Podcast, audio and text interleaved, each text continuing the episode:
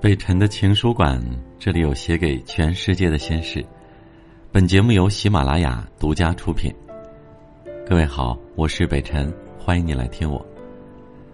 前两天啊，一个朋友在抱怨，说他十几年的好友，突然把他拉黑了。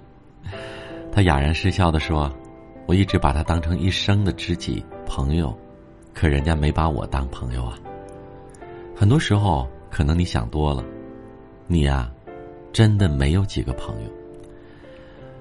虽然纵观一生，除了亲人以外，陪伴我们最多的，也影响我们最深的，就是朋友。但是曾国藩曾经说过：“一生成败，皆关乎朋友之贤否，不可不慎也。”所以，慎交朋友，三两知己足矣，便成了我们应该遵循的准则。朋友的质量，往往决定了人生的质量。因此，交朋友千万要慎重。今天和你分享以下五种人是值得你深交的，看看你遇到了没有。第一种是敢于直言的人。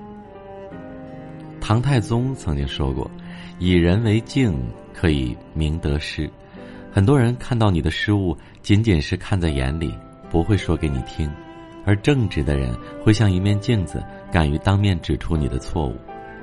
与这种人为友，一方面能从他们的口中了解到自己的不足，及时纠正以变得更好；另一方面，他们敢于在你头脑发热的时候泼你一盆冷水，阻止你去犯错误，人生因此少走弯路，自然是一件幸事。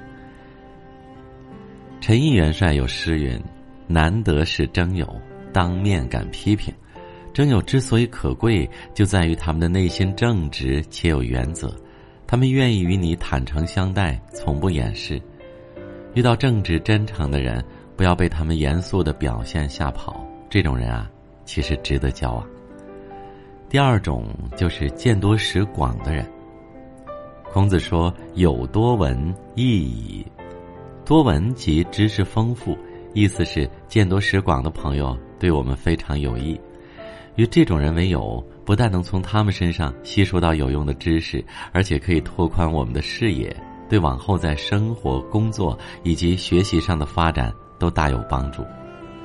所谓良师益友，优秀的朋友对我们的益处如老师一般大，就是这个道理。古语曰：“独学而无友，则孤陋而寡闻。”在当今一个信息爆炸的时代，很多人以为不用再结交见识广博的朋友了。从网上就可以获取到所有的知识，恰恰相反，正是因为资讯的乏滥，导致个人很容易被蒙蔽双眼，失去基本的判断力。这时候就需要见多识广的朋友来帮助你去伪存真。他向你提供的不只是知识，更是他那别开生面的角度和思维方式，能使你在做决策时更客观准确。第三种是品德高尚的人。俗话说：“近朱者赤，近墨者黑。”作为人，我们都很容易受到周遭环境与他人的影响。古语有云：“与不善人居，如入鲍鱼之肆，久而不闻其臭，一语之化矣。”跟不善良的人相处，就像进了咸鱼店铺一样。时间长了，会渐渐闻不到咸鱼的臭味儿，就连自身也被熏成了咸鱼味儿。相反，具备良好品行的人，就像风向标，能牵引着你。与这种人为友，如沐清风，耳濡目染之下，就提升了我们的品德。百善孝为先，观察一个人对待其父母的态度，便可得知他的品德。试想，如果连孝敬父母都做不到，那么，与这种人交朋友，不指望他能在自己有难的时候出手相助，反倒很难保证他不趁火打劫，在背后火上浇油。第四种是热爱生活的人。梁启超说：“趣味是活动的源泉，趣味一旦干竭，活动便跟着停止。生活也是如此，想要保持生活的热情，就得去寻找生活的趣味。”热爱生活的人总是乐于探索生活的趣味，他们心胸开阔，饱含激情，且充满着正能量。与这种人交朋友，不但能让我们的生活更加丰富多彩，他们也会感染我们，使我们对生活充满热情，满怀希望的看待生活。央视主持人张悦，我的好朋友，他每当心情不好的时候，便会啊去找别人聊聊天儿，总是能得到释怀。